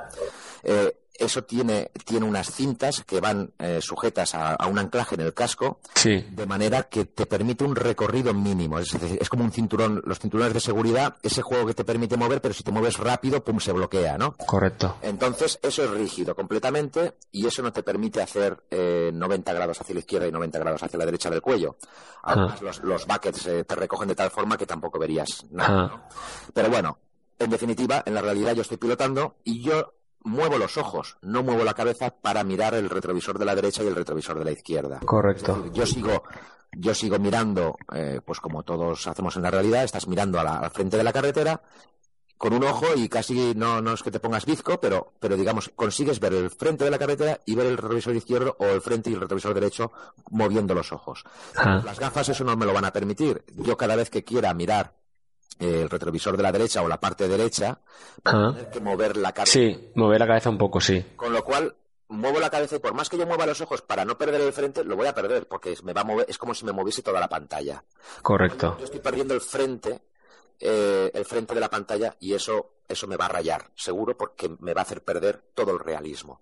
Es Ajá. el hándicap más grande, fíjate lo que te digo, de algo que, que seguro que me las voy a comprar cuando salgan, porque, porque soy una apasionada también de la electrónica y de la tecnología, y, y aunque no use ningún otro juego, pues a lo mejor hasta me compraré un juego de lo que sea, de, de fútbol, de tiros, de lo que sea, para, para, sentir- para meterme en medio de... de- de- sí, Sí, sí, sí. chulo el, el- el girarte y, ver todo alrededor 360 grados, ¿no? O sea, ver el decorado, ver como si estuvieses inmerso, como tú lo has dicho, eres una Sí, sí, sí, sí. película, ¿no? Entonces, eh, pero para el automovilismo, por ejemplo, al quien le encanta la aviación, es genial, seguro. Sí, eso sí, eso también, sí, sí, sí. Genial, es genial y incluso para a nivel de darle realismo, ¿vale? Sí. Eh, pero en el automovilismo, no, porque estamos ahí clavados como un muñeco eh, que no, no estás súper atado, estás tan fuertemente atado que ni, no te llegan nada más que las, las fuerzas de inercia, no te llegan ni vibraciones, no te llega ¿Y, nada. y no te permite el casco moverlo un, dos grados a la izquierda y dos grados a la derecha? ¿Es ese mínimo posible? Algo te tiene que permitir, ¿no? El casco te permite, pues mira, aproximadamente unos, unos cinco Sí. minutos de reloj. Hacia la izquierda y unos cinco minutos. Correcto. Porque mira, yo lo que he probado es que el retrovisor de la izquierda, con nada, mover a 2-3 grados a la izquierda, lo veo perfectamente. El de la derecha, como está más lejos, ya también depende del coche. Si es, un, si es un monoplaza, no hace falta, pero si es un turismo, sí que tienes que girar un poco la cabeza hacia la derecha, pues 5 o 10 grados. Cierto.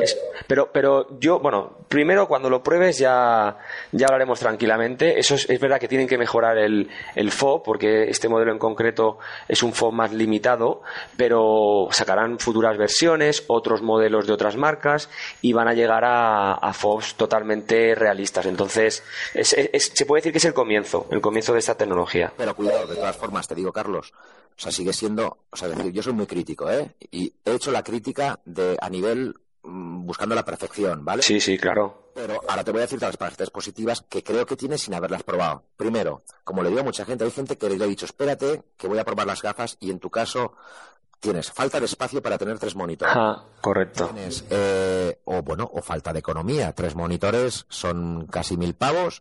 ¿Y cuánto valen esas gafas? No lo sé. Carlos. 700. ¿Cuánto? 700. Coño, no, perdón, perdón por la palabrota. No, tranquilo. ¿No valían, no valían 300 o así?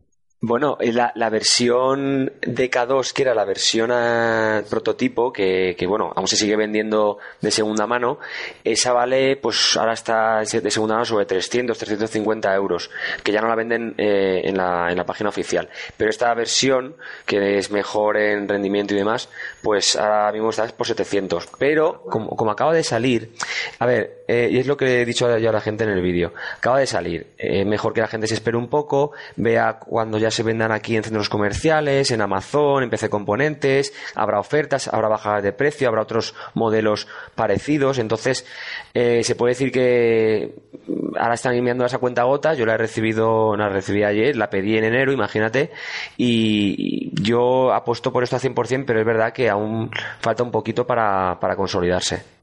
Bueno, a ver, es que me, me muto y hasta que cuando te... No pasa nada, Por eso tardo unos segundos, ¿eh? no pasa nada. Eh, claro, yo cuando empezaron a salir o cuando empecé a ver todo esto, estaba que si en la Play iban a sacar unas por 150 euros eh, la- que le iban a llamar, no me acuerdo cómo. Bueno, la Play, la PlayStation VR, pero va a salir a finales de año y va a ser más cara, ¿eh? Bueno. 400, 300, 400. Al principio dijeron que 150. Sí, al principio, ya, ya, pero... Las DK valían 200, luego que si les incorporaban los auriculares pues se iba a 300 y pico. O sea, pero estaba la cosa, yo, pens- yo incluso el otro día hablando con un, con una gente que quiere montar en, en su club de slot, un club de slot muy importante, pues a lo mejor es probable que monten cuatro simuladores ahí arriba. Sí. Les dije, eh, el tema de las gafas puede ser una, una buena Sí. y tal, porque estará por 400 euros, vale. Si está por 700, bueno, igualmente es igual, señores, nos ahorramos 300 euros respecto a los tres monitores y el espacio. Además, por ejemplo, el gustazo tiene otra ventaja, el gustazo de coger y decir, eh, uno se monta un cockpit eh, de estos de aluminio que va todo Sí. bien cogidito, el volante lo tienes allí, la CPU la Sí. tienes encima en el soporte de aluminio, Sí. pues eh, no tiene más que coger con las gafitas y decir, eh, no tengo una habitación para hacerlo, en verano me salgo a la terraza, pum. o sea, es decir, Claro, las pantallas te imposibilitan el Claro. el mucho en la movilidad del claro. eh, las pantallas o, o- o el que tiene una pantalla. Pero es que el que tiene una pantalla, todos los inconvenientes de las gafas desaparecen, porque el que tiene una pantalla eh, tiene que apretar, si quiere ver a la derecha o izquierda, tiene que apretar los botones, con lo, Claro. con lo cual es un mareo, o sea, eso es, es- Sí. es una locura. Eh, el que tiene una pantalla, eh, eh, todo esto que estamos diciendo eh, sobre las tres pantallas no, no, no, no tiene una mejora, con lo cual las gafas le van a dar siempre una mejora, Sí. obviamente, seguro. Eh, la, la- la diferencia está para el que es para el que usa tres monitores, Monitores de un cierto tamaño que le dan una escala real. Yo uso tres monitores de 32 pulgadas y tengo el FOV y todo configurado de manera que la escala del coche Sí. no es real, porque para que fuera real Ya. es algo que ya me hubiese gustado hacer y no he podido, es que Asset hubiese podido eh, captarme cuatro pantallas en lugar de tres. Y entonces me hubiese puesto eh, dos laterales y dos centrales de manera que sí que hubiese tenido una escala completamente 1-1 del coche. Ya. O, o proyector, o proye- un proyector grande, o dos o tres proyectores. El proyector, la calidad que nunca es la misma, o Ya. un pastón que se Es un pastón, hablamos, y, y mucho espacio. Entonces, eh, sí. Pero bueno, eh, el tema es, ya cuando vengas por Valencia lo pruebas y así ya puedes comentar en un podcast tranquilamente tus pro, lo que, lo que has visto, lo, que te ha gustado, lo que no te ha gustado, porque por supuesto tiene sus ventajas y sus, y sus inconvenientes, pero vamos, que mucha gente cuando viene aquí lo prueba, eh, ese subidón que le da de decir, madre mía, si estoy en un coche, si es que noto la velocidad como tiene que ser, noto las distancias, eso la verdad que eso sí que es un puntazo. Yo tengo claro, sin haberlas probado, a ciegas, a todo el mundo, si más hay lista de espera y tienen la economía para comprarlas, Mm. yo a ciegas le digo a todo el mundo que sepa de antemano que nunca va a montarse tres pantallas, o bien porque no hay espacio, o bien porque, bueno, todos sabemos que esto hay que compartirlo con la familia y la familia Sí. tiene el espacio pero no te lo deja. Entonces, Sí, por H o por B, no vas a poner tres pantallas de un cierto tamaño, porque tres pantallas de 20 pulgadas Claro, para eso. eh, ha de ser a partir de 27, de 27 a 31. Ah, sí, o a 40, 42, sí.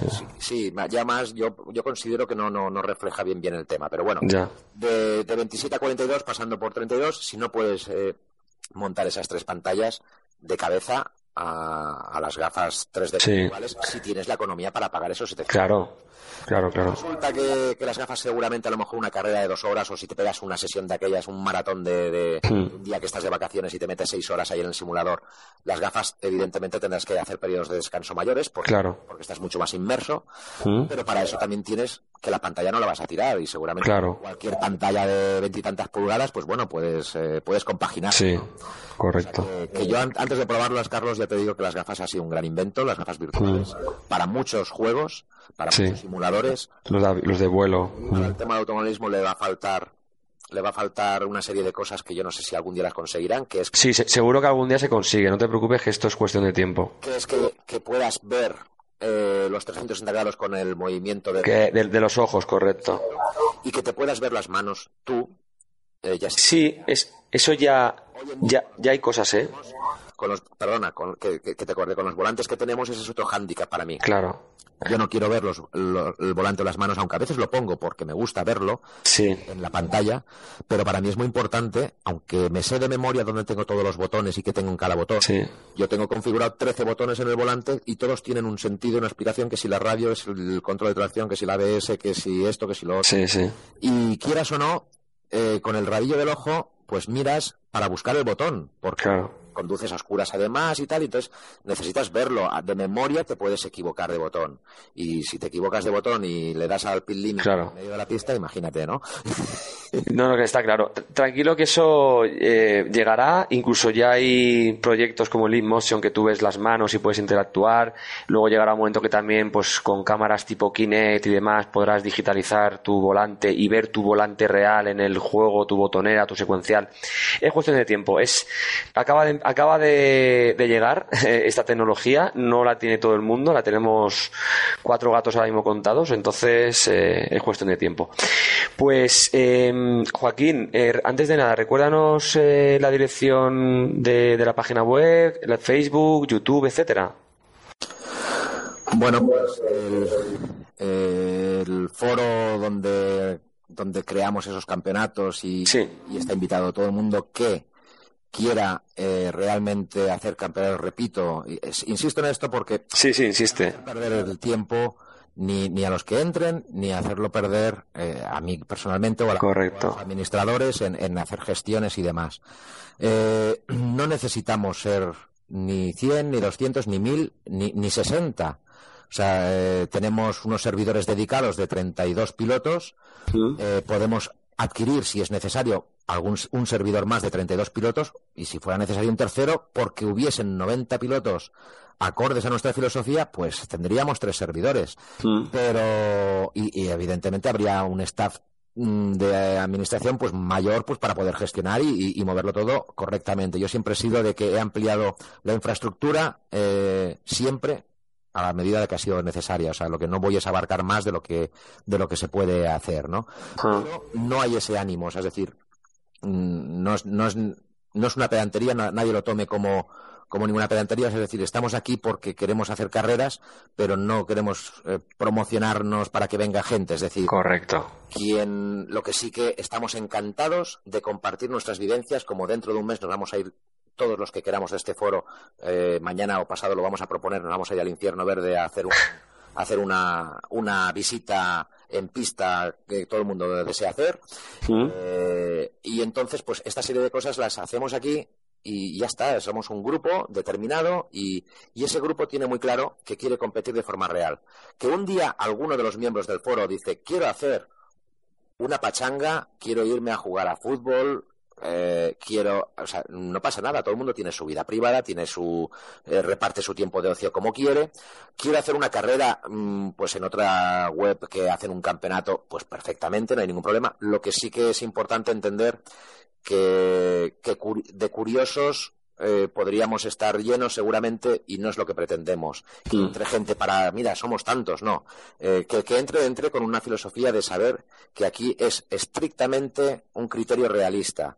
Si ya de entrada cree que no va a encajar con él esa filosofía de estricta realista eh, y esa filosofía de, de tal como se corre en la realidad, vamos a intentar correr aquí, pues sinceramente no, no, no es que no esté invitado, es que, es que lo que va a hacer es perder el tiempo él, hacernoslo perder a nosotros. Entonces, si, si lo que tiene es esa ilusión de, de sentir lo que se siente en la realidad de forma continuada, tampoco para "Ah, voy a probar y ya está. Sí. No, pues entonces que se acerque hasta nuestro foro, que es eh, www.cracks.net.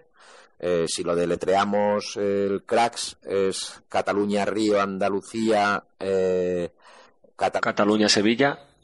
punto net. Eh, entonces, pues que se acerque allí, se registre y lo más importante, eh, yo por ejemplo, pues está llegando gente que se registra y ya está, se ha registrado, pero no dice ni mu en dos o Claro. tres días. O sea, yo cuando me registro en un sitio es porque voy a comprar una televisión y me dice, tienes que registrarte para comprarla. Vale, pues entonces, o sea, es decir, no me registro hasta que ya no he decidido que voy a comprarla. Con lo cual, también os invito a que veáis el foro sin registraros. Eh, no, ve- no veréis imágenes, eh, pero sí leeréis todo Sí. lo que la gente habla.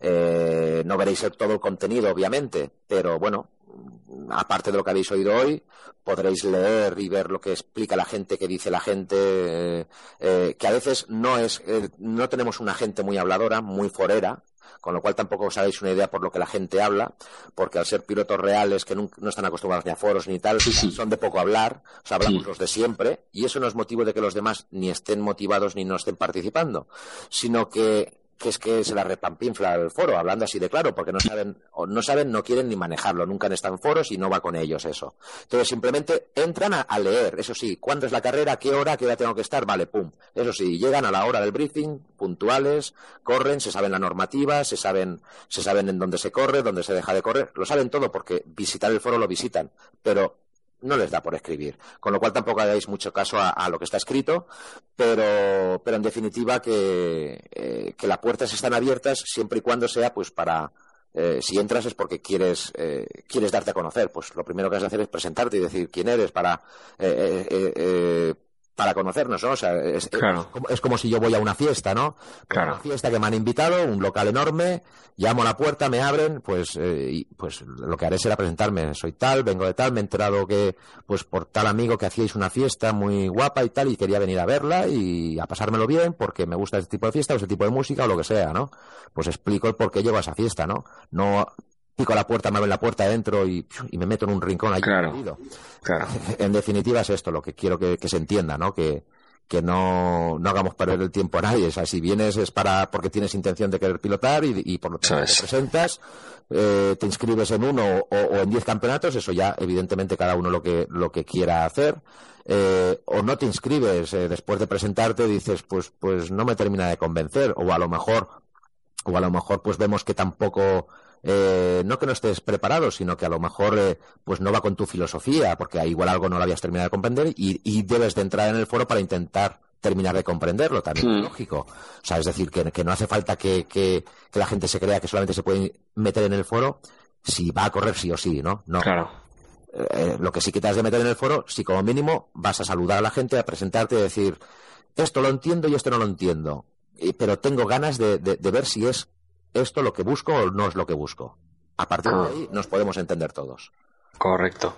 Genial, pues oye, Joaquín, ha sido un verdadero placer tenerte aquí en el podcast. Al final se os ha ido, creo que casi a hora y media, y eso que tenía pensado hacer otras entrevistas, porque ya vemos que te encanta, te encanta aquí comunicar. Eh, la verdad que es un placer de verdad tenerte aquí, ¿eh? es, es una pasada. Bueno, eh, está muy bien que, que seas tan suave conmigo, pero te enrollas como una persiana. Pero es bueno porque es que sabes mucho. Bueno, eh, eh, repito, es, es mi vida, es mi pasión y estaría no horas, sino una vida hablando de esto, ¿vale? Eh, entonces, yo lo, lo siento por todo el mundo que cuando me pregunte, incluso dentro del foro, cuando nos metemos en el TS, Sí. me preguntan, eh, se nos dan las tantas y ya veo, dice, digo, este debe estar hasta el moño, ¿no? Pero estoy aguantando como un campeón escuchando, ¿eh? Pues oye, genial. Eh, ya sabes que estás invitado para próximos podcasts y nada, ahí nos vemos en, la comunidad Cracks. Perfecto, muchas gracias Carlos y bueno, gracias a todos por escuchar semejante rollo de hora y media. Espero que os haya servido de algo, que os haya gustado y que, y que los que realmente tengáis esa- esas ganas, pues nos conozcamos en breve y, y- y los que no, pues bueno, simplemente hayáis tenido una versión diferente de lo que es la simulación. Perfecto. Venga, nos vemos en el próximo. Un saludo. Un saludo Carlos. simracingcoach.com. Ponte en contacto conmigo a través de la página web y podré asesorarte en todo lo que necesites. Además, podrás consultar artículos, novedades, cientos de guías y videotutoriales realizados por mí y por otros sin racers. Y recuerda que tienes a tu disposición cursos de telemetría Motec y setups de la mano del ingeniero Oriol Domingo.